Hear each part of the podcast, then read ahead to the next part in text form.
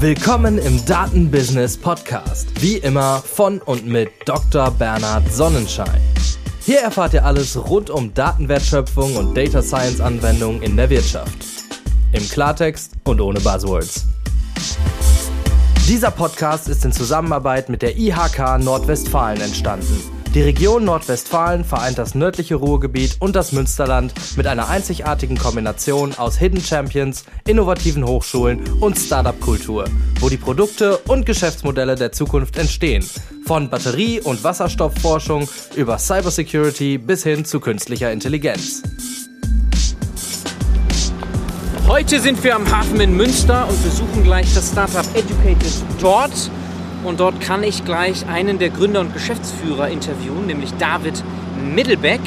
Und es geht im Kern um eine Weiterbildungsplattform bei diesem Startup, mit dem Unternehmen auf personalisierten Lernpfaden so wichtige Kompetenzen wie Data Literacy aufbauen können. Das wird sehr spannend, es ist ein sehr erfolgreiches Startup mit über 40 Menschen schon.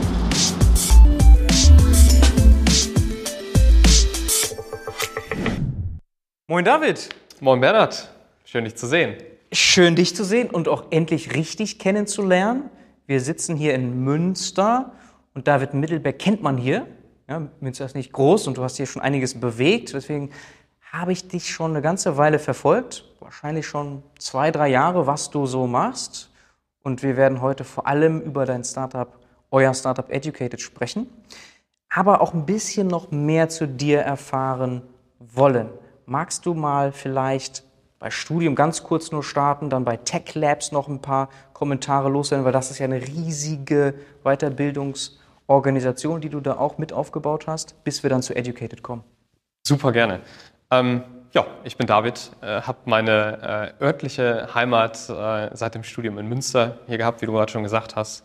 Äh, meine fachliche Heimat in der Wirtschaftsinformatik das heißt, ich bin damals hier ähm, angefangen, Wirtschaftsinformatik im Bachelor zu studieren, habe das dann auch im Master damals weitergemacht, äh, aber immer äh, mit leichten Exkursionen aus den äh, Heimaten heraus. Also ähm, örtliche Heimat Münster habe ich teilweise verlassen, einmal nach Australien ähm, für ein Auslandssemester, einmal in die USA für ein Auslandssemester. Ähm, habe da so den, den Funken für, für Daten und KI und äh, Data Science ähm, entzündet bekommen, sage ich mal, was mir sehr, sehr viel Spaß gemacht hat und was ich dann auch mit zurück nach Münster genommen habe, mich hier spezialisiert habe. Und äh, auch die fachliche Heimat habe ich teilweise ein bisschen verlassen, habe tatsächlich äh, noch ein Zweitstudium angefangen in Politikwissenschaft und Philosophie, also was ganz anderes als die Wirtschaftsinformatiker mitzubekommen. Und äh, ja, habe das sehr, sehr genossen damals. Ähm, wie gerade schon gesagt, irgendwann kam dieser Funke für das Thema Daten, für KI. Kannst du das noch konkret machen, was da der Funke war? Ja, tatsächlich ähm, war das ähm, 2013 ungefähr, müsste das gewesen sein. Ähm, da war das Thema Data Science in den Kinderschuhen noch nicht ganz so prominent. Also es war schon langsam am Kommen äh, hier auch in der äh, Lehre in Münster, war jetzt aber noch nicht sehr tief verankert. Ne? Also die ganzen Themen rund um Big Data und auch KI ähm, war so ein bisschen um, aufsteigenden Kurve und dann äh, tatsächlich hatte ich aber eine dedizierte Vorlesung in Brisbane, äh, damals in Australien, zu dem Thema bei einer äh, großartigen Professorin mit einem großartigen didaktischen Ansatz, sehr projektbasiert, wo ich gemerkt habe, das ist genau das, was ich irgendwie, was zu mir passt irgendwie, weil es auf der einen Seite ein tiefes Businessverständnis erfordert, zu sehen, ähm, zu verstehen, wie funktioniert das Geschäft eigentlich, um die richtigen Fragen auch zu stellen, was so wichtig ist. Auf der anderen Seite aber im Herzen bin ich Techie, im Herzen bin ich äh, irgendwie jemand, der gerne Probleme löst und, und tüftelt. Und äh, diese Kombination habe ich in Data Science gefunden und mhm. äh, das dann nicht wieder verlassen. Also ich war nie tatsächlich so dieser der Software-Ingenieur, der, der, der, große Architekturen ähm, äh, entwirft oder der Java-Entwickler oder ähnliches, sondern eher der äh, ein bisschen an der Schnittstelle zur, zur Mathe und Scripting arbeitet. Gerne. Mhm. Und aber das Werkzeug gesehen hat, damit Probleme lösen zu können mit Data Science. Mhm. Genau, und auch zu übersetzen. Ja, zu, also, weil, weil ich gesehen habe, so, es, es gibt wahnsinnig viele spannende technische Möglichkeiten, die Data Science und KI dann auch bieten. Aber das, was damals schon auch irgendwie eine Lücke war, ist dann überhaupt erstmal die richtigen Fragen zu stellen und dann zum Ende des Prozesses hin auch Dinge zu visualisieren und Stories drumherum zu erzählen. Und das war irgendwie so ein, so eine Interdisziplinarität, die mir immer sehr viel Spaß gemacht hat und die ich dann in dem Fachbereich dann auch sehr schnell gefunden habe. Mhm. Und dann auch mitgenommen habe, erst nach Münster, dann später auch in den USA ähm, an, der, an, der, Harvard University äh, Vorlesungen besucht zu ähm, äh, KI und Data Science und Datenvisualisierung. Und das hat mir dann weiter der, vom Funken quasi zum, zum Brennen geführt. Äh, mhm. Und seitdem habe ich das Feld nicht mehr so richtig verlassen. Mhm. Also schon sehr früh sehr umtriebig gewesen und umgeschaut, sowohl örtlich, aber auch fachlich hast du dich ein bisschen umgeguckt, über den Tellerrand geschaut. Genau. Und dann sind wir jetzt irgendwo so bei 2015, 16 rum? Genau, 2015, 16 habe ich dann mit Master auch in Münster angefangen. 2015 war ich in den USA dann, äh, 2017 fertig mit dem Masterstudium äh, hier in Münster und dann kam die große Frage, was, was, was machen wir daraus? Und ähm, habe tatsächlich lange in meiner Studienzeit geliebäugelt mit so diesem klassischen Wirtschaftsinformatikerweg, der oft in die Beratung führt. Ähm, äh, fand das immer ganz attraktiv, attraktiv habe da meine Praktika auch gemacht und äh, dann aber letztendlich zum Ende meines Studiums ein Praktikum im Startup gemacht, um einfach noch was ganz anderes zu sehen, ne, auch um ein bisschen aus der Komfortzone äh, rauszugehen. Und das hat mich gecatcht. Also dieses Gefühl von Ownership, ähm, Dinge schnell umsetzen zu können, auch langfristig bei einem Thema dabei zu bleiben und nicht von Projekt zu Projekt zu springen.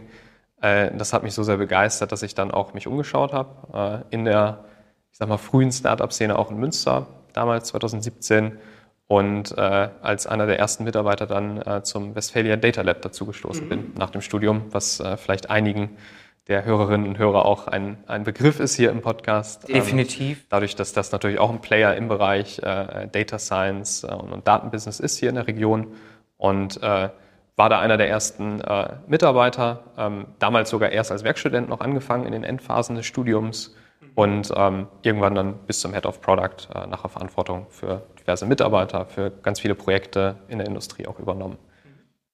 Und was tatsächlich parallel dann zum ähm, Ende des Studiums noch passiert ist, ist, dass ich ähm, äh, mit einem Kollegen äh, von mir, dem Marius, meine Masterarbeit zusammen in der Bibliothek geschrieben habe und wir uns überlegt haben, was fehlt eigentlich hier noch so in der Region und äh, was könnte man vielleicht sogar auch mal selber gründen. Und ähm, wir sind schnell immer wieder zurückgekommen auf das Thema, dass eigentlich die Technologiekompetenzen fehlen. Ähm, unter Studierenden, auch unter ähm, Mitarbeitenden, unter auch sehr jungen Zielgruppen, ähm, dass eigentlich für das ganze Potenzial, was Daten, was Programmierung, was ein digitales Verständnis mit sich bringt, dass da eigentlich die grundlegende Infrastruktur, überhaupt diese Kompetenzen zu erlernen, komplett fehlt. Und dann haben wir überlegt, was können wir machen, ja, haben uns vielleicht auch noch nicht selbst äh, getraut, irgendwie For-Profit zu gründen, ähm, haben dann aber gesagt, wir müssen eigentlich ganz früh ansetzen, nämlich bei jungen Menschen, ja, so Studierenden, Zielgruppe und insbesondere bei den Leuten, die nicht Informatik, die nicht Wirtschaftsinformatik studieren. Wäre nämlich meine Frage gewesen, wenn du sagst, es fehlt komplett, dann könnte man sagen, Moment, es gibt ja Studiengänge, die genau das lehren, aber das meinst du ja nicht, meint Ganz genau. Nicht. Also ja. schauen wir uns die Einwohneranzahl von äh, hier der Region an und schauen wir uns, wie viele davon haben tatsächlich Informatik studiert oder Wirtschaftsinformatik oder irgendwie was, was Ingenieurslastiges vielleicht. Ähm, das ist ein sehr, sehr kleiner Prozentsatz. Ähm, und dafür, dass eigentlich Digitalisierung und ähm, auch ähm, Datenwissenschaften die komplette, nicht nur die Gesellschaft, auch die Wirtschaft äh, heutzutage verändern, war uns das viel zu wenig, wie tief das eigentlich auch in, in anderen Bereichen verankert ist. Also Mediziner hatten keine Möglichkeit und auch bis heute teilweise keine Möglichkeit ähm, zu lernen, wie KI eigentlich ihr Fachgebiet verändert. Das gleiche gilt für Geisteswissenschaftler, auch teilweise sogar noch für Betriebswissenschaftler. Und da haben wir dann gesagt, da müssen wir was schaffen. Und haben tatsächlich angefangen mit fünf, sechs Leuten, ähm, irgendwie Leute, Kommilitonen, die wir damals noch kannten, in den Raum gesetzt und wir wussten, die wollten mal programmieren lernen und dann habe ich damals in dem Raum selbst noch den Python beigebracht und mal irgendwie so die Basics. Das fanden irgendwie alle ganz toll und dann irgendwann sind noch mehr Leute gekommen, dann waren wir 20 Leute und haben gesagt, ah, jetzt müssen wir ein bisschen skalieren und strukturieren, haben so ein kleines Curriculum aufgestellt für aber immer explizit Leute, die nicht aus dem technischen Bereich kommen. Das mhm. heißt auch begeisternd und überhaupt erstmal den Funken auch bei denen äh, wecken.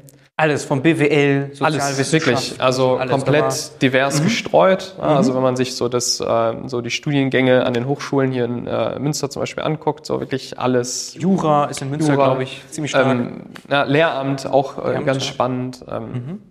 Sehr viel. Also tatsächlich sind die Informatiker in der Minderheit. Äh, und äh, die haben wir alle zusammengeworfen und das war dann ganz beliebt. Und dann haben wir irgendwann gesagt, ah, die haben aber alle unterschiedliche Vorkenntnisse. Irgendwie müssen wir damit umgehen. Und dann haben wir so ein System entwickelt, damals erst in Microsoft Excel, wie wir Kurse, die wir rausgesucht haben, teilweise auch Online-Kurse, automatisch auf die Vorkenntnisse mappen können. Mhm. Haben mit so Excel-Formeln damals tatsächlich gearbeitet. Und das ist immer weiter gewachsen. Ähm, aus so einem standardisierten Curriculum, was wir erst entwickelt haben, dann kombiniert mit Personalisierung, kombiniert mit so Community-Aspekten, wo wir dann so ein 16-wöchiges Programm daraus entwickelt haben. Das ist immer weiter gewachsen und äh, war dann der Ursprung der Organisation Tech Labs, Non-Profit-Organisation, die wir gegründet haben. Ähm, äh, sehr früh 2018 dann war, war die Gründung tatsächlich. Ganz klassischer Verein, äh, mhm. wie man ihn in Deutschland kennt, äh, mit fünf, sechs Leuten. Und das ist mittlerweile sehr stark gewachsen. mittlerweile Weit sind über wir Münster hinaus und nicht mal nur in Deutschland, sondern auch international hat genau. Tech Labs jetzt Standorte, habe ich gesehen. Ne? Ganz genau. Also irgendwann haben wir dann gesagt, so aus Münster können wir das eigentlich auch in andere Städte bringen. Ähm, dann waren die ersten äh, Standorte, äh, zum Beispiel, also einen weiteren Standort haben wir in Barcelona äh, eröffnet. Einfach weil es eine coole ähm, Stadt ist? Weil es eine schöne Stadt ist, auf der einen Seite, zum anderen auch erstmal opportunistisch. Wir kannten Leute auch vor Ort, äh, mhm. die ähm, gut waren, die Lust drauf hatten. Wir haben natürlich auch geschaut, gibt es grundsätzlich demografisch auch von unserer Zielgruppe da ein gutes Potenzial. Und so sind wir uns dann, haben wir uns immer weiter an andere Städte auch rangewagt, das mhm. Team vergrößert, irgendwann eine globale Dachorganisation drüber gegründet. Und mittlerweile sind wir ähm, an 16 Standorten weltweit mit 400 Ehrenamtlichen, die wir da heute im Verein haben und so circa 2000 bis 2500 äh, Teilnehmenden jedes Jahr. Also jedes Jahr? Ganz, wow, äh, das heißt, in Summe habt ihr schon die 10.000 wahrscheinlich.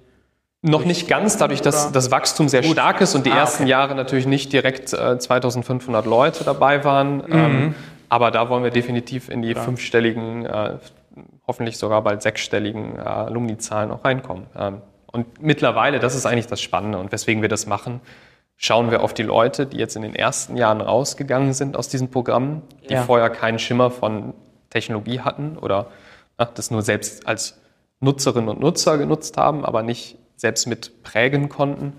Und das ist einfach unglaublich, macht mich persönlich auch sehr glücklich dann zu sehen, dass das jetzt oft Leute sind, die an der Schnittstelle zwischen Technologie und ihrem eigentlichen Fachbereich, der dann vielleicht Medizin ist oder Geisteswissenschaften, dass sie jetzt an diesen Schnittstellen arbeiten und dann wirklich auch das mitprägen können, äh, diesen mhm. Fachbereich. Okay, weil sie grundlegendes Wissen in Programmierung, Python hast du gesagt, oder Datenauswertung, Visualisierung, Interpretation lernen können bei Tech Labs. Ganz genau. Also wir haben verschiedene ähm, sogenannte Tracks, wie wir das nennen. Mhm. Ähm, das ähm, geht, ähm, das startet bei, bei Data Science. Ähm, es gibt einen etwas fortgeschrittenen ähm, auch AI-Track, das heißt, wo es ein bisschen noch tiefer in das Thema neuronale Netze zum Beispiel reingeht. Ähm, wir haben einen Web-Development-Track und neuerdings auch UX-Design. Ähm, auch okay. das ist tatsächlich eine Kompetenz, die wir gerade sehr, sehr nachgefragt sehen und auch mhm. sehr ähm, mächtig verschiedene Bereiche letztendlich auch mitzuprägen, ähm, mhm. dadurch, dass das so viele verschiedene ähm, Kompetenzen auch wieder kombiniert. Mhm. Okay, das ist mal, das muss man erstmal sacken lassen. Das ist schon eine Dimension, das hättet ihr wahrscheinlich am Anfang auch nicht gedacht, dass das so groß mal wird, als ihr zu fünft oder sogar damals mit Marius zu zweit während der Masterarbeit überlegt habt, hey, da muss man mal was machen, dass das jetzt irgendwie mehrere tausend ja. Absolut. Also äh, tatsächlich, der Verein wurde im, im, Juni 2018 an so einem Gruppenarbeitstisch in der ULB, also der Unibibliothek Münster, äh, mit acht Leuten gegründet. Äh, auf so einem Blatt Papier und da haben wir uns das natürlich nicht äh, erträumt, dass das jetzt so, so starken Anklang findet. Macht uns aber alle, allesamt unglaublich glücklich und wir, das ist vielleicht auch noch wichtig zu sagen, es sind wirklich alle 400 Leute, machen das komplett ehrenamtlich, ehrenamtlich. in ihrer Freizeit. Ja. Da wird keine einzige Person bezahlt. Äh, wir finanzieren uns durch Spenden, Mitgliedsbeiträge, teilweise auch Partner, die uns unterstützen und äh, das ist einfach spannend zu sehen, wie mhm. so eine mhm. Organisation da wachsen kann auch. Mhm. Ist nicht profitorientiert, ein Verein. Ganz genau. Trotzdem mal noch eine Sache hierbei. Das wird viele interessieren da draußen. Wie kriegt man sowas denn so groß überhaupt? Da muss doch irgendwelche Growth Hacks geben. Also gerade am Anfang, wie schafft man es überhaupt, das Interesse? Ich nehme an, viele wollen da sich mal mit befassen, aber trotzdem sie zu überzeugen, dann mitzumachen. So, gerade so ganz am Anfang, wie habt ihr das gemacht? Und wenn ihr neue Standorte baut, habt ihr wieder das gleiche Problem. Wie kriege ich das hin, da überhaupt mal so eine gewisse Traction zu erzeugen? Ja, ähm, sehr viele verschiedene, glaube ich, glaube ich, Hacks oder Strategien. Ähm, um es vielleicht nicht zu tief äh, auszuformulieren. Also ich glaube, das Wichtigste, was ich immer wieder betone, ist, mit einer sehr starken, sehr durchdachten und sehr gut kommunizierten Vision zu starten.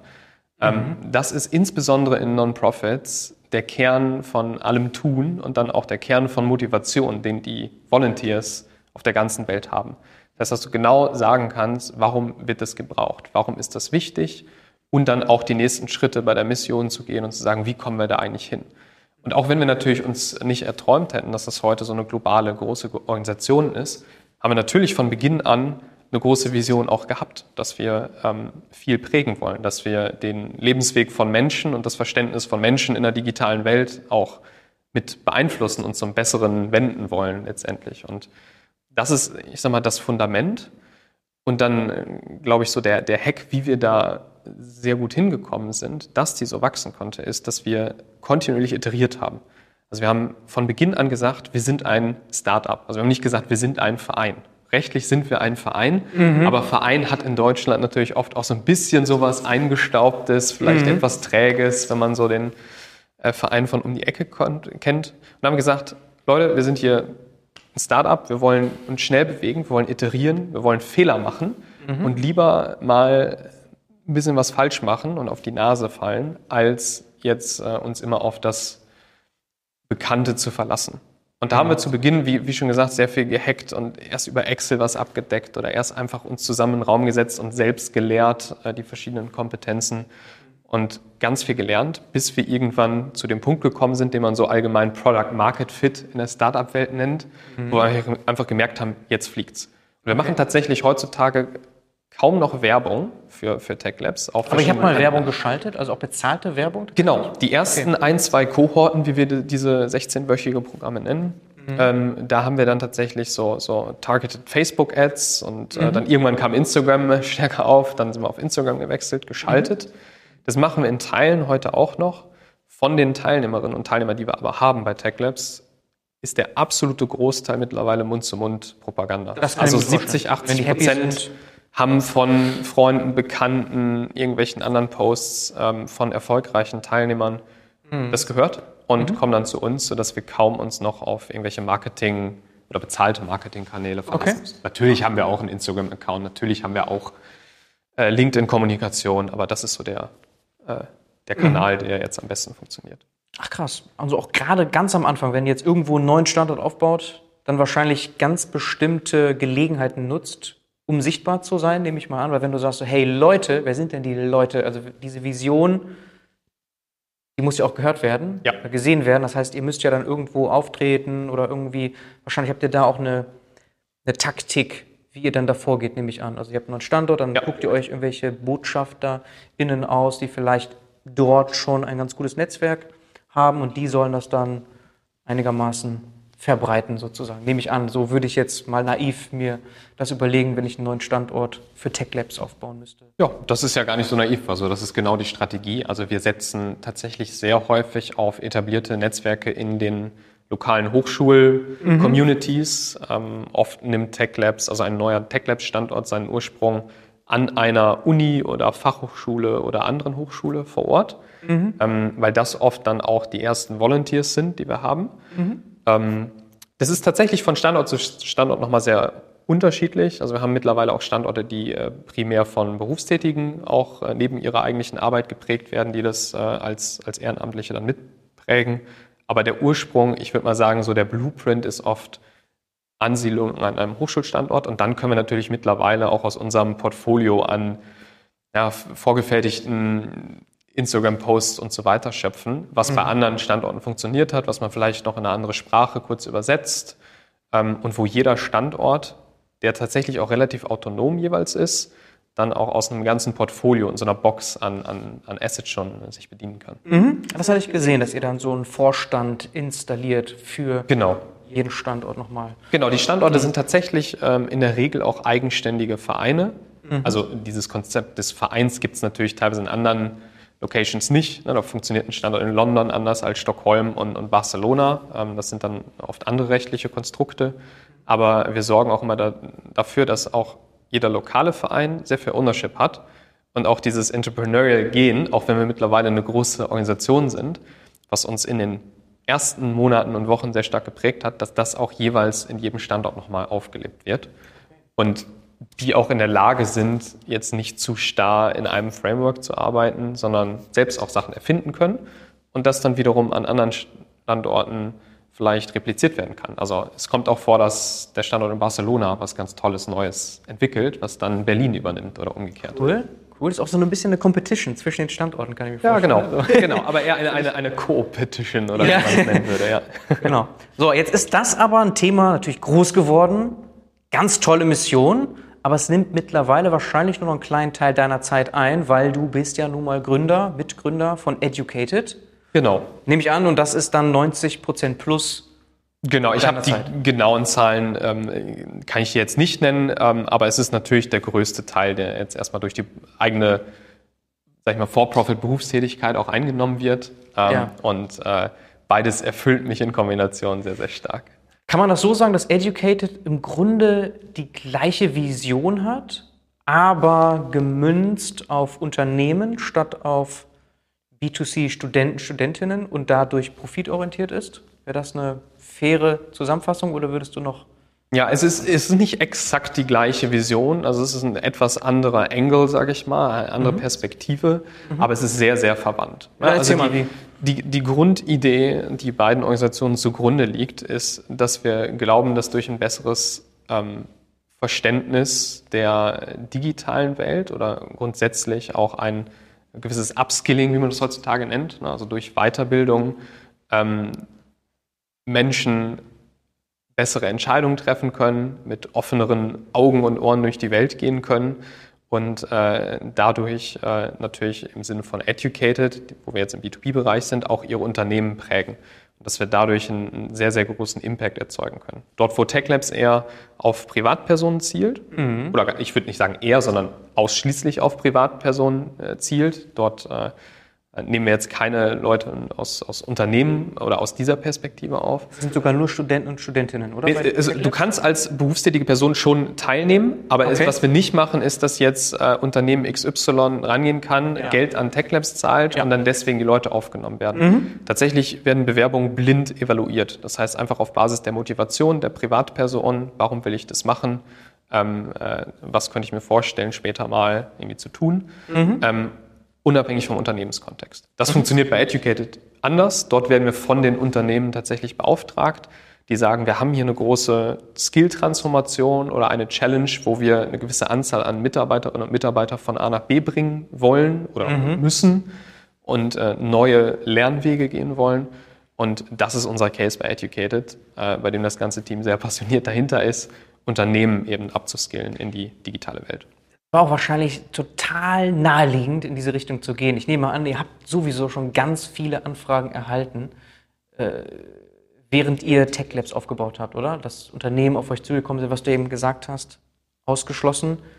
Dann habt ihr diesen Pain aber gesehen und dann gedacht, okay, Scheint, oder? Kann man sich das so ja. vorstellen, wenn du an die Anfänge nochmal ganz kurz zurückgehst? Genau, also tatsächlich, was wir natürlich im, im, äh, im TechLabs-Rahmen äh, gesehen haben, ist, dass diese Kombination aus personalisiertem Lernen, wo wir sehr zugeschnitten auf Einzelpersonen Lernpfade erstellen können, mhm. ergänzt mit diversen, ich nenne es mal begleitenden Maßnahmen, einem Mentoring, einem Community-Based Approach ja, und das Ganze in so eine ganzheitliche Learning Experience zu gießen, dass das sehr gut funktioniert.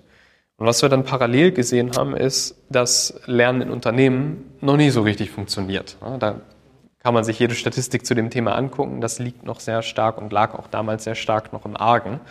Und äh, parallel dazu muss ich auch ganz ehrlich sagen, dass einfach unsere Passion ähm, äh, für das Thema immer stärker gewachsen ist. Und wo ich auch persönlich irgendwann gesagt habe, ich begeistere mich für Machine Learning, auf der anderen Seite für das menschliche Lernen, für das Human Learning, sage ich mal, kann man das nicht irgendwie auch beruflich kombinieren und das war dann der Startpunkt äh, ja. Educated. Ganz kurz, wenn du sagst, im Argen, was ist so das Hauptproblem, dass wir da nochmal kurz abgeholt werden? Ja, ähm, sehr viele verschiedene Probleme tatsächlich, die in Unternehmen gerade existieren. Ähm, um es mal auf drei Probleme runterzubrechen, ist es ähm, erstens, dass die Guidance oft komplett fehlt. Also dass diese Frage, wo wollen wir eigentlich hin mit unseren Skills als Unternehmen, noch, noch unbeantwortet ist. Ne, alle wissen so, ja, digitale Kompetenzen sind wichtig in der Zukunft und könnten wir gebrauchen, aber sich strukturiert ähm, auch personalisiert für die einzelnen Personen Ziele zu setzen. Ne? Wie sehen die Rollenprofile der Zukunft aus und wie mappt das auf die Skills, die wir brauchen und haben? Das liegt im Argen. Also wir sehen ganz viele Lernende und auch Manager, die ja, ein bisschen lost sind, sage ich mal, was, was eigentlich diese, diese Orientierung angeht. Mhm. Das zweite Problem ist, dass sie oft nicht so richtig den, die Einzelperson abholen. Das heißt, wo stehen wir eigentlich gerade? Ja, das ist letztendlich der Kern der Personalisierung, die auch der Grundidee von Educated da ist, mhm. sich an die Einzelperson anzupassen, was Lernpfade angeht. Mhm. Und äh, drittens dann tatsächlich, wie kommen wir dann, wenn wir diesen Gap ermittelt haben, aus wo wollen wir hin und wo stehen wir gerade, wie kommen wir da eigentlich effektiv hin und wie sieht eigentlich eine wirklich effektive und engagierte Learning Experience aus? Was brauchen wir dafür eigentlich? Mhm. Die Antwort ist in der Regel nicht noch mehr Content und einen zehn Stunden langweiligen Online-Kurs. Ähm, mhm.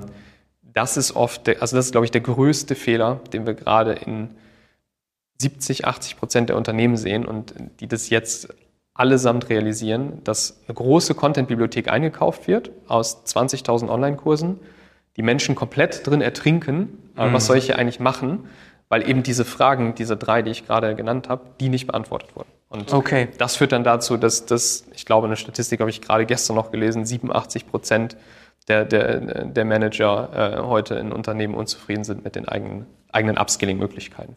Eigenen Weiterbildungsmöglichkeiten, mhm, okay. Zu viel Schema F und hast ja hier die drei Punkte gut beschrieben. Bevor wir darauf eingehen, wie ihr das löst, was sind denn so die wichtigsten Skills? Du hast es ja nur so angerissen, mal hier und da, die Tracks, die es gibt bei Tech Labs und so. Was würdest du sagen, jetzt so wirklich heute, 2022, was ist so das Stärkste, also am nachgefragtesten? Also die, die wesentlichen Skills, die wir nachgefragt sehen, orientieren oder korrelieren sehr stark mit den großen, ich nenne es mal Business-Transformationen, die wir gerade in der Wirtschaft sehen. Ähm, welche Transformationen sehen wir? Also es ist zum einen ähm, ja, das Thema, was, was dir, was uns auch sehr am Herzen liegt, dass ähm, ähm die Transformation hin zu datengetriebenen Unternehmen und mhm. alle Kompetenzen, die damit einhergehen.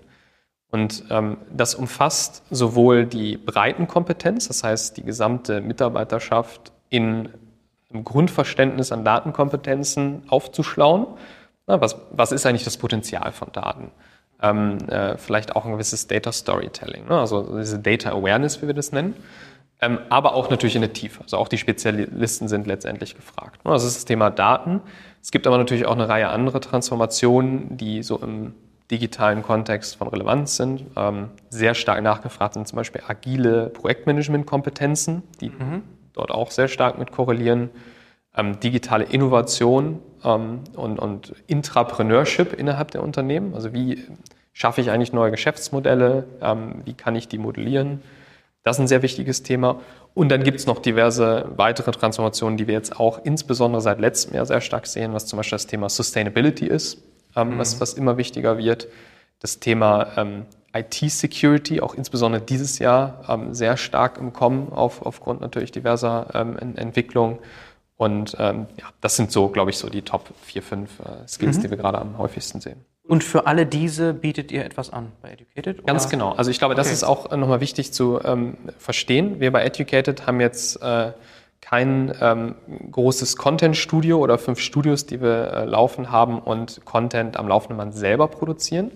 Denn das, was wir machen, können wir später vielleicht noch mehr darauf eingehen, ist, dass wir diesen Content kuratieren und für jede dieser Themen die besten Anbieter da draußen raussuchen. Und wir uns als Educated rein auf diesen Guidance-Aspekt und den Personalisierungsaspekt fokussieren, weil dort so unglaublich viel Wert ist äh, den Mitarbeitenden und auch den Managern letztendlich die Orientierung zu geben, was ist relevant, wo stehe ich heute und wie komme ich da am besten hin. Mhm.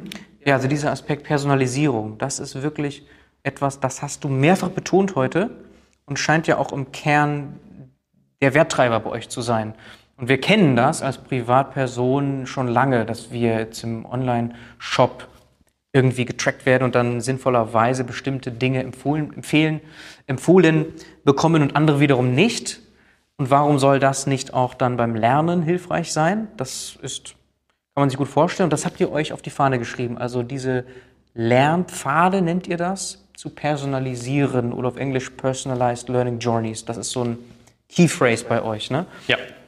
Wie kann ich mir das genau vorstellen? Also, du hast jetzt beschrieben, okay, ihr macht nicht selber Content, wirklich, weil es gibt da draußen eher zu viel Content schon fast mit Coursera, Udemy, Udacity, LinkedIn Learning und was weiß ich, so viele, dass man eher schon den Wald vor lauter Bäumen nicht mehr sieht. So, und ja. was macht ihr dann? Was ist, die, was ist die Personalisierungslösung dabei? Ja, ganz genau. Also wie du sagst, also das ist ja eigentlich das Groteske, dass wir heute Personalisierung in allen Facetten unseres Lebens sehen, von Netflix, YouTube, ähm, Amazon und alle Services, die wir jeden Tag nutzen.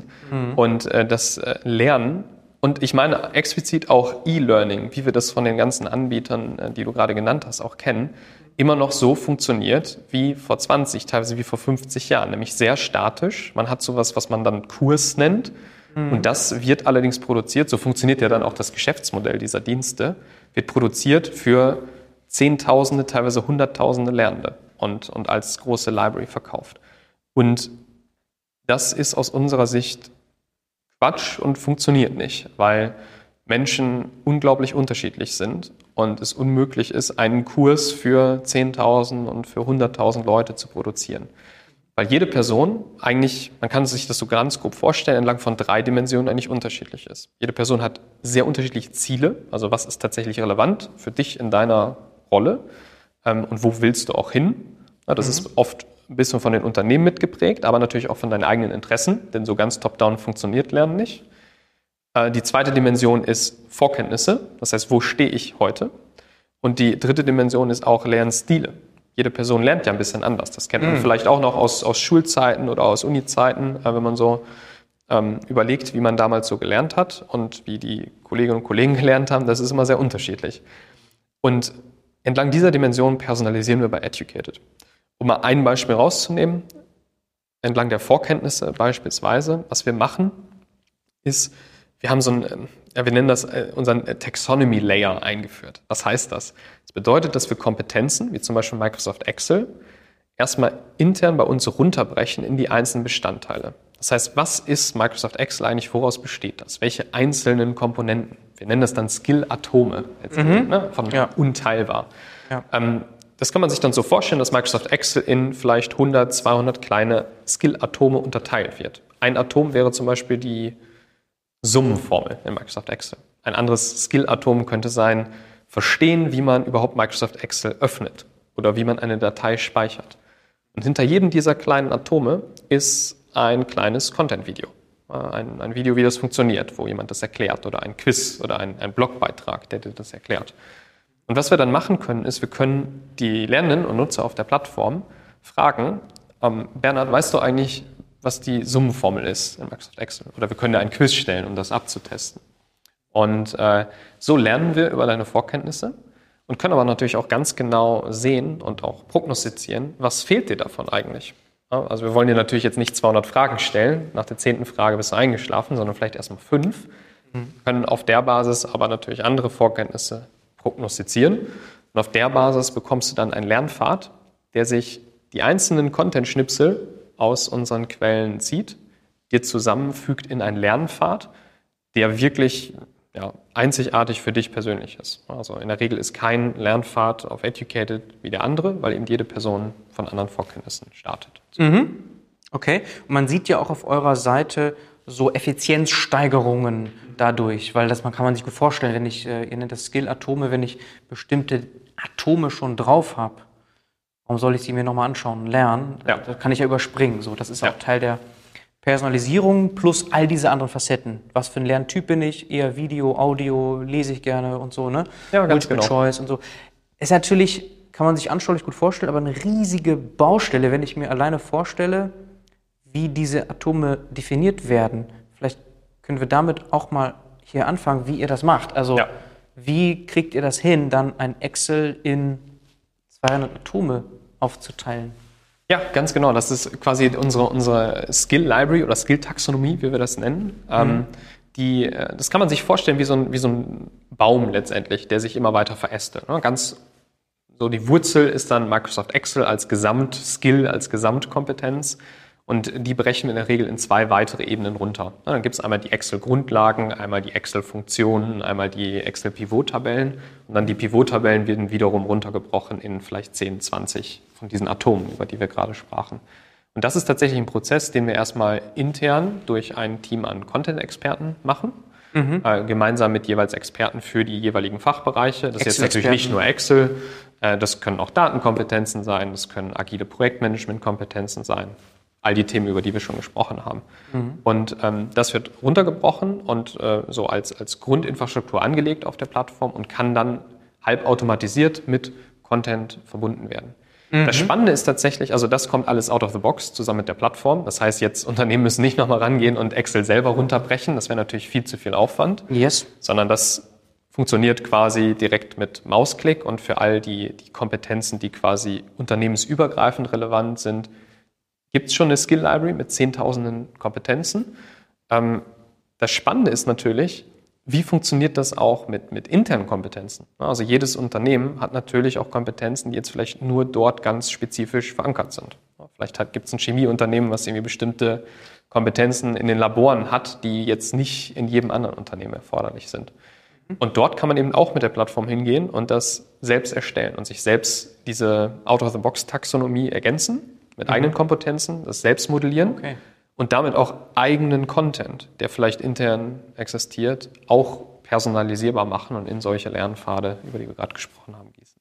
Krass, also verkauft ihr dann eigentlich die Tech sogar als as ja. a Service dann genau. mitunter? Okay. Das ist ja tatsächlich auch der, der, der, mhm. die Kern, ich sag mal, Value Proposition von Educated. Wir, wir haben eine unglaublich starke und ich glaube marktführende Technologie entwickelt, die es dir ermöglicht, Lernen und sowohl das allgemeine Lernen als auch das auf den internen Kompetenzen zu personalisieren und, wie wir sagen, skills-based zu machen. Also diese, diese logische gemeinsame Sprache an, an Skills, wie wir das nennen, also Kompetenzen runterzubrechen, die wird auch in den nächsten Jahren relativ disruptiv Unternehmen verändern, dass man diese überhaupt erst einmal definiert, sich Gedanken macht, was sind die Kompetenzen, die modelliert und dann sowohl für Lernen einsetzt, als auch und das führt jetzt wahrscheinlich ein bisschen zu weit, da wollen wir nicht zu tief eintauchen, aber als auch andere Bereiche, wie zum Beispiel Internal Mobility, das heißt, wie finde ich intern neue Jobs, mhm. Äh, strategisches Skill Management, ähm, Recruiting. All solche Themen sind natürlich auch spannende Dinge, die dann auf so einer Skill Library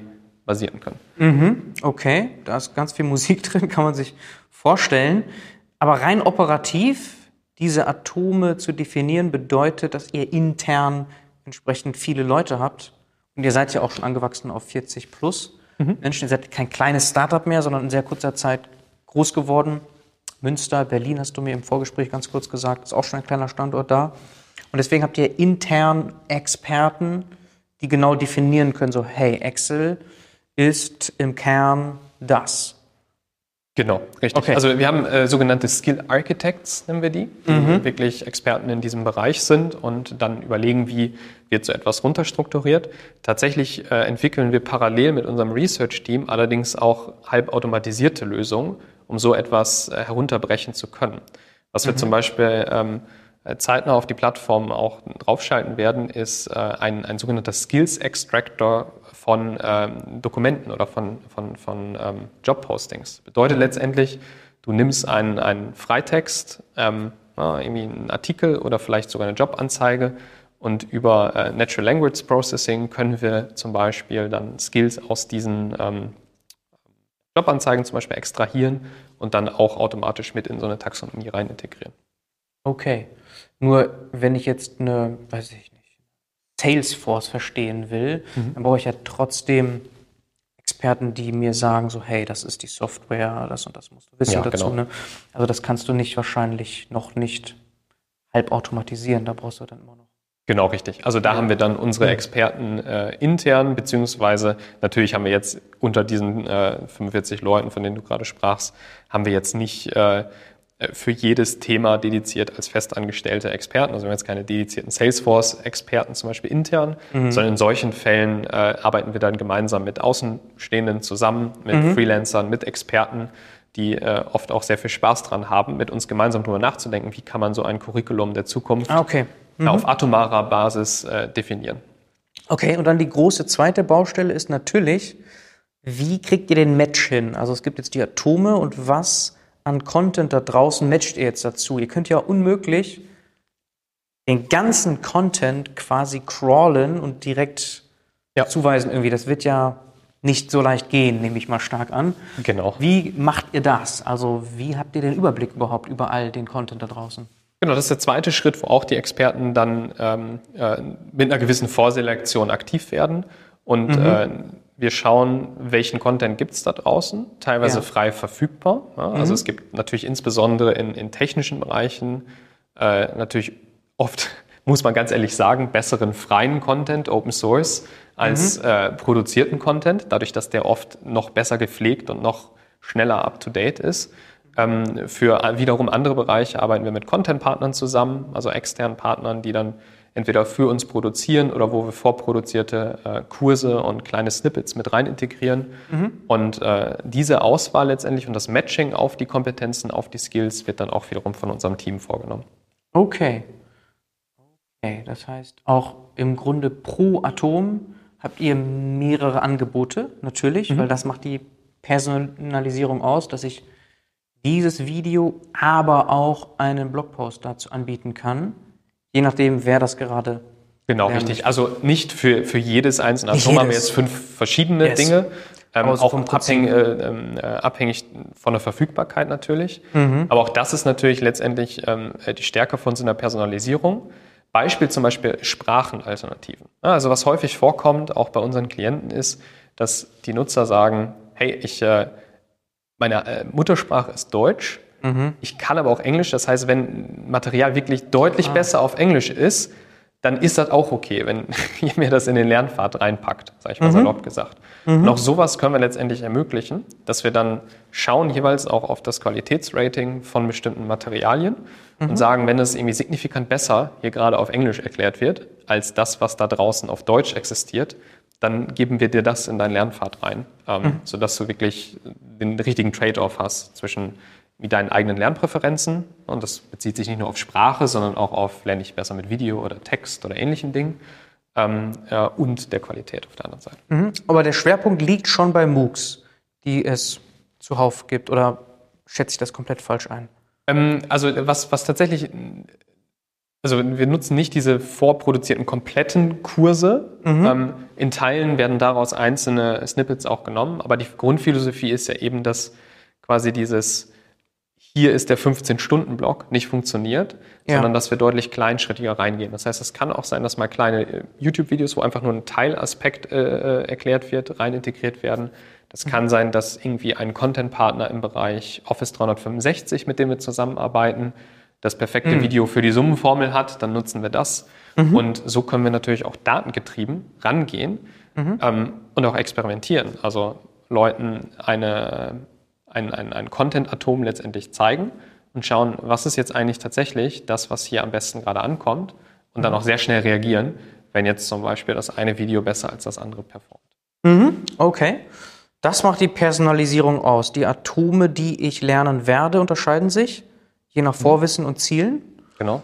Dann, was ich angeboten bekomme pro Atom, natürlich auch, weil je nachdem, wie ich am besten lerne, halte ich dann mal ein Video, mal also YouTube oder Blogpost Genau. oder vielleicht auch einfach direkt eine Aufgabe vielleicht. Genau, oder Qu- Quizzes oder, Quizzes oder so? Projektaufgaben. Ähm, äh, es könnte theoretisch auch ein Offline-Coaching sein. Ja? Also wir wollen uns gar nicht nur auf E-Learning beschränken, sondern Mhm. Ja. das kann auch sein, dass irgendwo gesagt wird, so jetzt für diesen Skill, ganz ehrlich, ist es jetzt am besten, wenn du dich mit dem Coach in Verbindung setzt und äh, einmal eine Stunde Session machst. Mhm. Was du ja eben die- mit die- Mentoring Genau, die Kanäle sind sehr, sehr divers, die du da Sehr nutzen divers, ja. kannst, ja. Okay. Und dann muss es gemessen werden die ganze Zeit wahrscheinlich, ne, um sich äh, einigermaßen in Realtime anzupassen an den Lernerfolg, den Lernpfad, richtig? Genau, also du kannst dir das so vorstellen, dass ähm, jede lernende Person auf Educated ein äh, sogenanntes Skill-Profil hat. Ähm, das bedeutet äh, letztendlich äh, sowas wie ein- deine Skill-DNA, ähm, ein Profil an Kompetenzen, die du schon kannst, die du vielleicht, wo wir wissen, die kannst du noch nicht. Und natürlich auch einen Haufen an, an Kompetenzen, wo wir uns noch gar nicht so sicher sind, ob du die kannst oder nicht kannst. Und das dann letztendlich auch äh, prognostizieren können mit Hilfe von äh, KI und anderen Algorithmen. Und äh, das ist letztendlich die Grundlage für äh, all das, was wir ähm, auf, für die Vorkenntnispersonalisierung letztendlich nutzen können mhm. und auch wie wir Lernen auf der Plattform messbar machen können. Natürlich können wir auch andere Daten noch auf dem Weg sammeln. Zum Beispiel, wenn wir irgendwie feststellen, du lernst etwas effektiver oder es macht dir mehr Spaß, wenn du mit Videos lernst und ähnlichen Themen.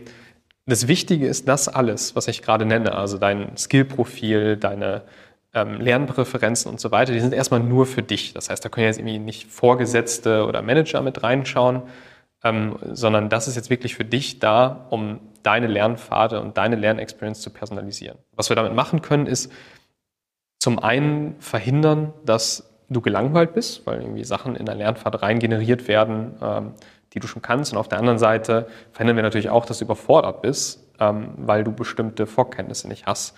Und äh, können dann ganz messbar, auch datengetrieben zeigen, dass das effektiver ist und die Abschlussquoten deutlich höher sind als bei traditionellem One-Size-Fits-All-Learning, nenne ich es mal. Mhm. Deutlich höher und schneller werde ich auch durch sein. Habe den gleichen genau. Kenntnisstand in kürzerer Zeit erreicht. Genau, wobei schneller, also schneller äh, bedeutet natürlich im ersten Schritt effektiver, was mhm. jetzt nicht zwangsläufig immer heißen muss, dass die Leute weniger Zeit mit Lernen verbringen, aber einfach, dass sie weiterkommen, ähm, weiterkommen im, im ja. gleichen mhm. Prozess. Oder wenn es wirklich ja. abgeschlossene Lernziele gibt, auch das ähm, haben wir in, in, verschiedenen Cases mit verschiedenen Unternehmen, wo wirklich gesagt wird, alle Personen sollen jetzt so schnell wie möglich zu folgendem Wissensstand kommen, dann ist es natürlich schneller. Und das können wir tatsächlich auch ganz datengetrieben nachweisen, wie wir tatsächlich komplette, das Äquivalent von Vollzeitstellen letztendlich einsparen oder sehr viel Zeit äh, freisetzen, die dann für Projekte genutzt werden kann, mhm. indem wir 4.000, 5.000 Leute einfach 20, 30 Prozent schneller zum Ziel bringen können, was mhm. bestimmte Transformationen angeht. Okay, das sind schon mal imposante Zahlen auf jeden Fall. Die Value Proposition sofort verstanden, sicherlich.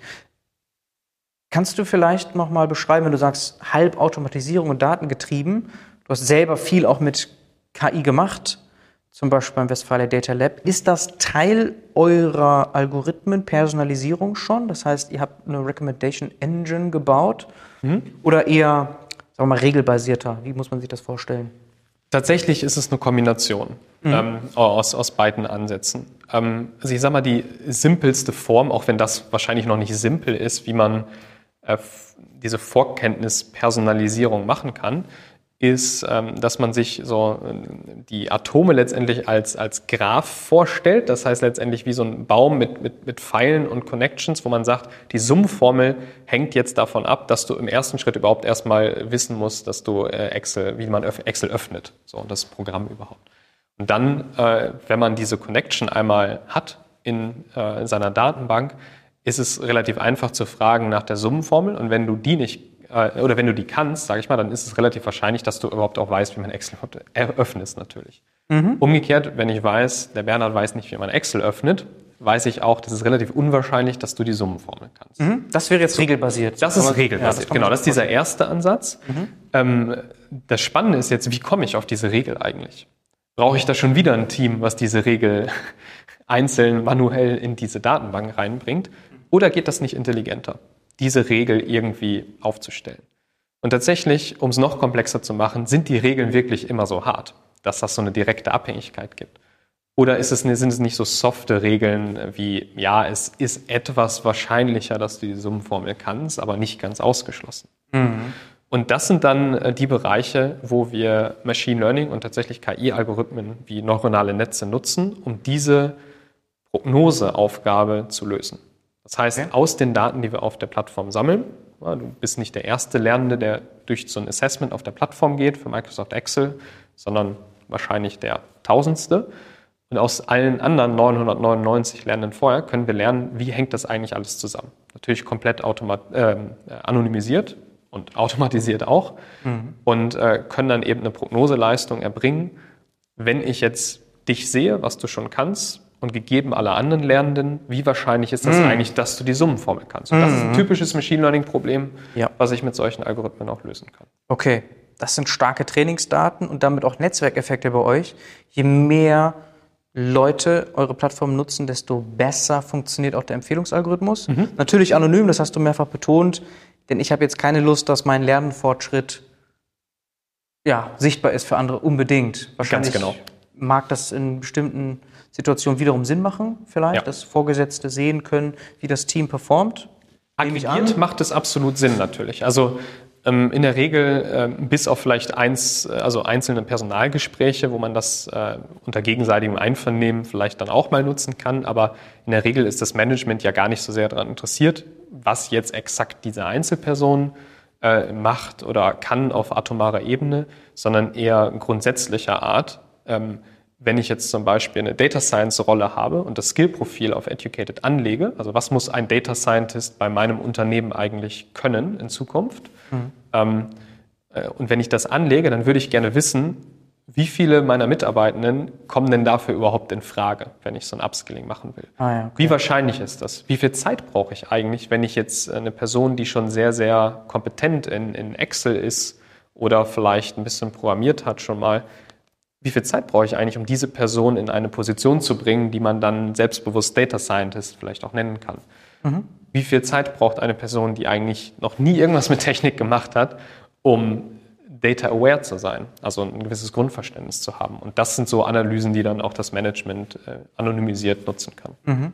Was wäre da so ein konkretes Beispiel vielleicht, das du hier nennen kannst? Ganz kurz nur so, dass, dass wir das mal greifbar haben.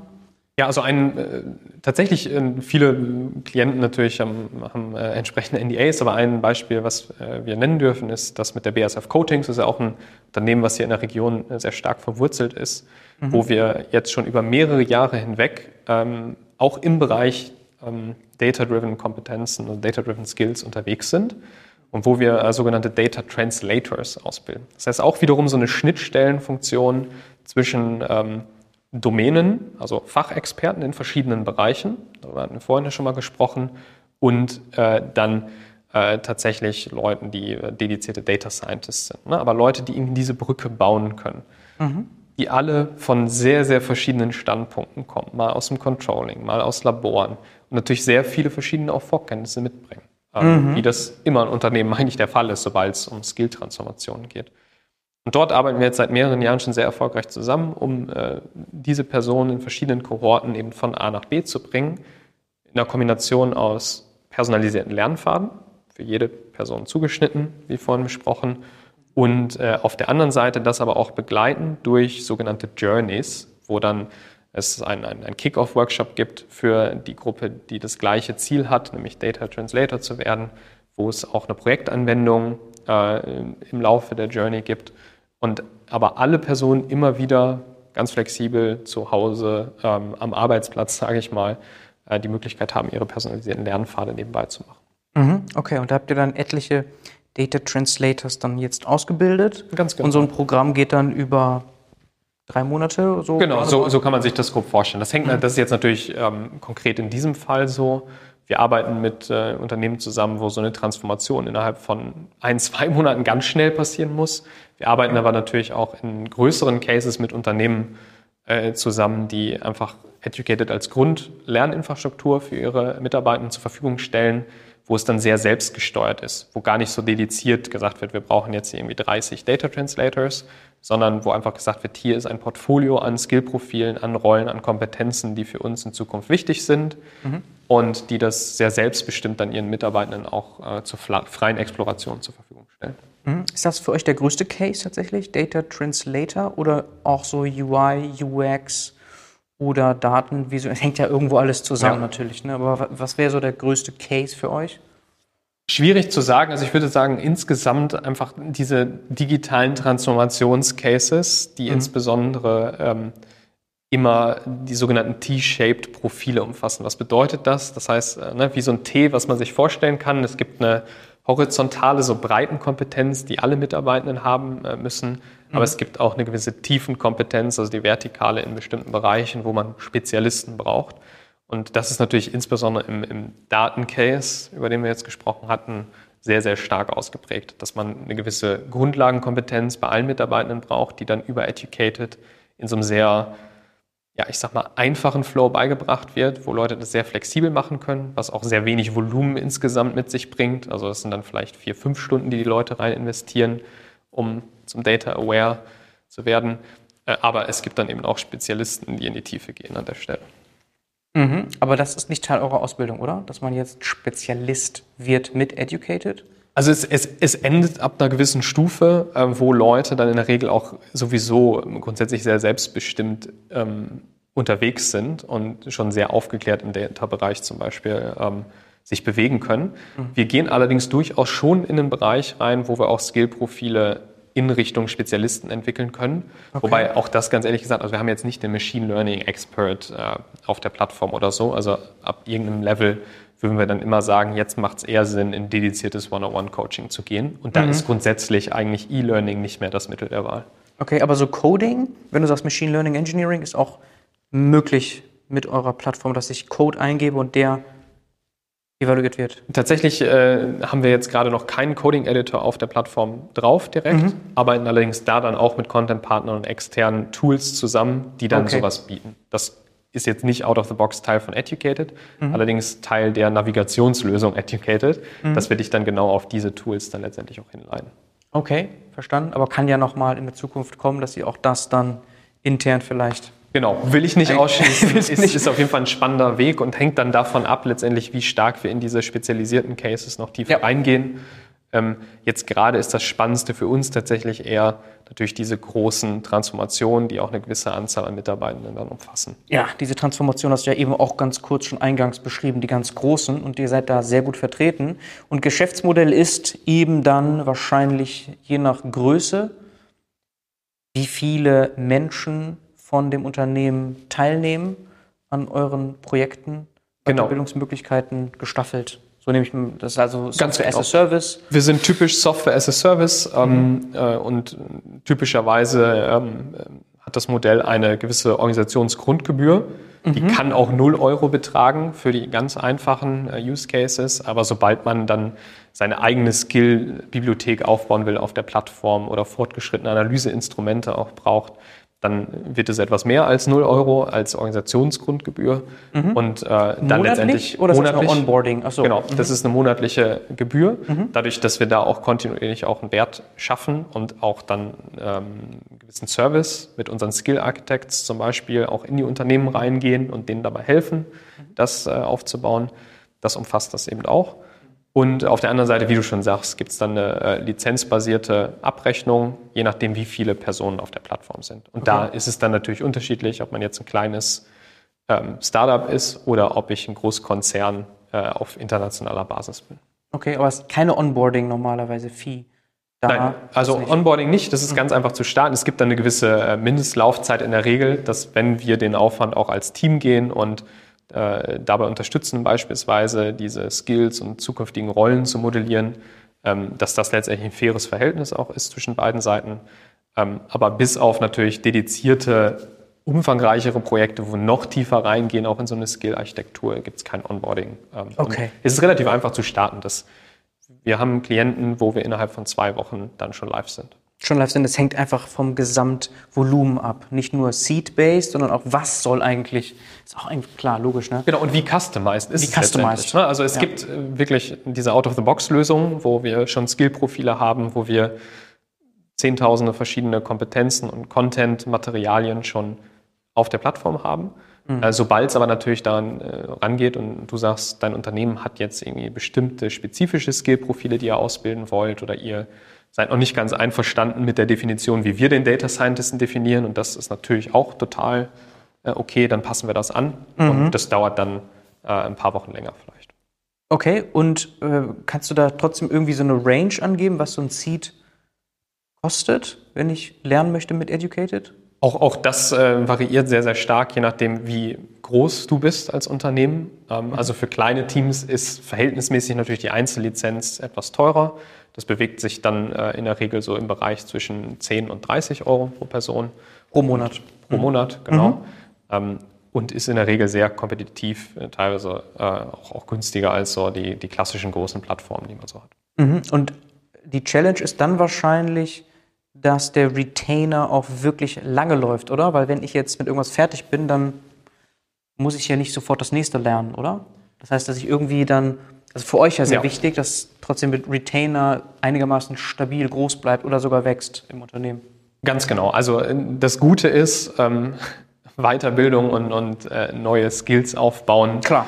Äh, bin ich relativ zuversichtlich, dass man da nie fertig ist und das gilt sowohl für das aus Unternehmenssicht als auch als Einzelperson. Ja, also dieses Thema ausgelernt zu haben, das ist, glaube ich, etwas aus dem, dem letzten Jahrhundert und wir müssen uns so schnell anpassen heutzutage, dass ich da sehr zuversichtlich bin, dass man äh, immer auch einen kontinuierlichen Wert äh, schaffen kann und äh, da auch ein großes Portfolio an Themen auf der Plattform hat die alle möglichen Use Cases dann auch erfüllen. Das ist auch bei euch sichtbar. Also wenn ich jetzt ein Data Translator geworden bin mit Educated, dann mhm. bin ich nicht fertig, sondern mache dann irgendwann mit einem zeitlichen Abstand vielleicht noch was anderes? Genau, selbstverständlich. Also du kannst immer auf der Plattform draufbleiben. Natürlich mhm. ist das eine Absprache mit dem jeweiligen Unternehmen. Also wenn wir jetzt beauftragt werden von dem Unternehmen, wir brauchen nur diese Skill-Transformation von A nach B, mhm. so, dann können wir natürlich äh, nicht irgendwie weitere Kompetenzen automatisch freischalten. Das ist immer in Absprache mit den Unternehmen natürlich, was relevant ist natürlich mhm. für die Mitarbeiterschaft. Mhm. Äh, wir hatten jetzt aber noch nie den, den Case, dass das Unternehmen gesagt hat, so jetzt sind wir fertig mit Weiterbildung, sondern ganz im Gegenteil. Das, ja. das freut mich halt immer sehr zu sehen, dass aus äh, teilweise auch Piloten dann sehr, ja. sehr große Projekte werden und alle unsere Klienten denken kontinuierlich darüber nach, wie können wir es noch mehr ausdehnen und was sind eigentlich noch andere Bereiche, die wir personalisieren können und wo wir weitere Kompetenzen bereitstellen können.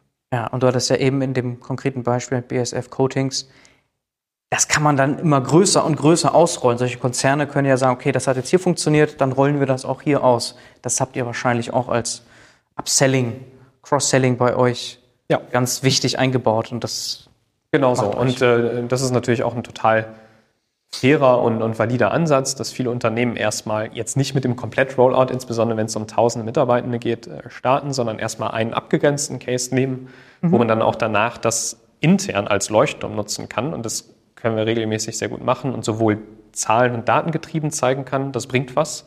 Wir haben vorhin darüber geredet, dass man eben diese Einsparung ganz klar nachweisen kann. Ja. Und also auf Business-Sicht, aber auch die Zufriedenheit der Lernenden kann man ja nachweisen. Man kann ja ganz einfach fragen, hat dir das gefallen? Hast du das Gefühl, du bist jetzt besser vorbereitet auf die Zukunft? Äh, und verschiedene andere Fragen. Und das machen wir in der Regel dann so nach drei, vier, fünf Monaten, können das zeigen und dann ist die Entscheidung in der Regel glücklicherweise relativ klar. Mhm. Also NPS oder so in der Art. Das ist ein Teil der Metric, der, der Zufriedenheit für Lernenden zum Beispiel. Ja. Mhm. Okay, und da schneidet ihr wahrscheinlich sehr gut ab.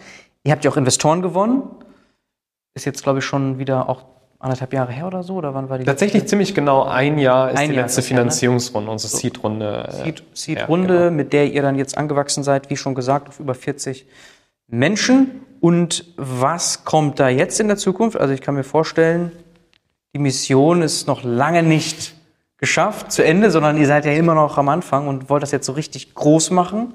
Ja. Was kommt da jetzt auf euch zu in den nächsten Monaten oder vielleicht auch ein, zwei Jahren?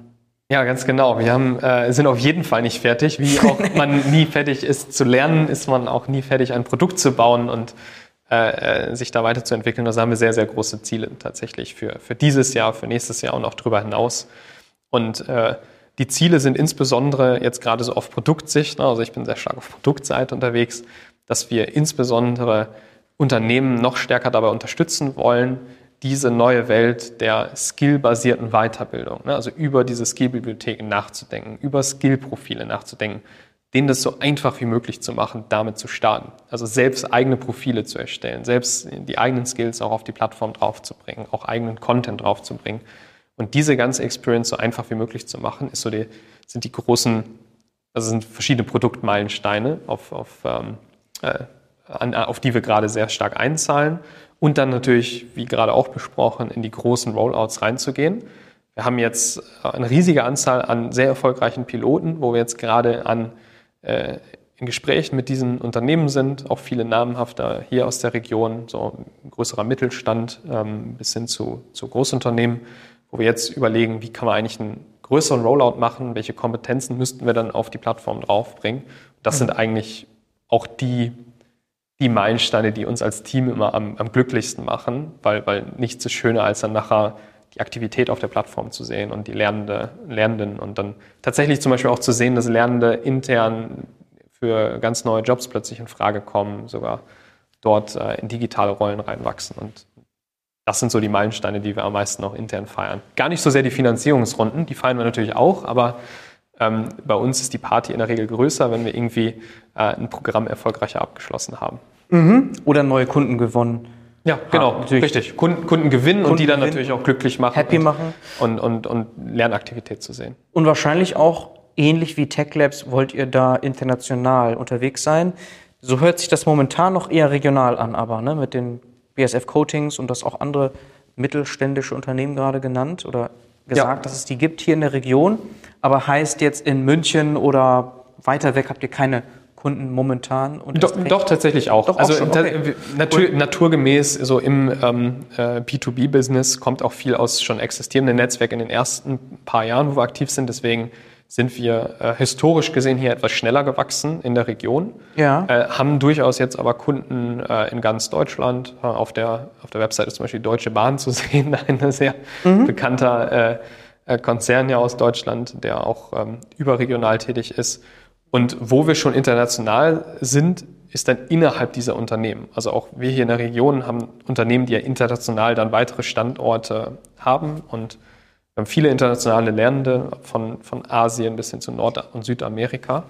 Ähm, tatsächlich aber noch weniger Unternehmen, die dann im Ausland auch ansässig sind. Ähm, das ist aber definitiv auch auf der Roadmap bei uns für die nächsten Jahre. Und warum auch nicht? Ne? Englischsprachiger Content? Ja, ist teilweise sogar einfacher zu finden als deutschsprachiger. So, ne? Ohne Frage. Und wie viele Lernende habt ihr so? Ist das jetzt, sind wir da bei, bei Tech Labs wahrscheinlich noch nicht angekommen, dass wir da schon fast fünfstellig sind? Das wäre sehr krass. ja. Aber ich schätze doch schon mal vierstellig, vielleicht mittlerweile schon. Fünfstellig, genau. Da darf ich leider nicht die genauen Zahlen nennen, ja. äh, aus NDA-Gründen. Allerdings sind wir da im fünfstelligen.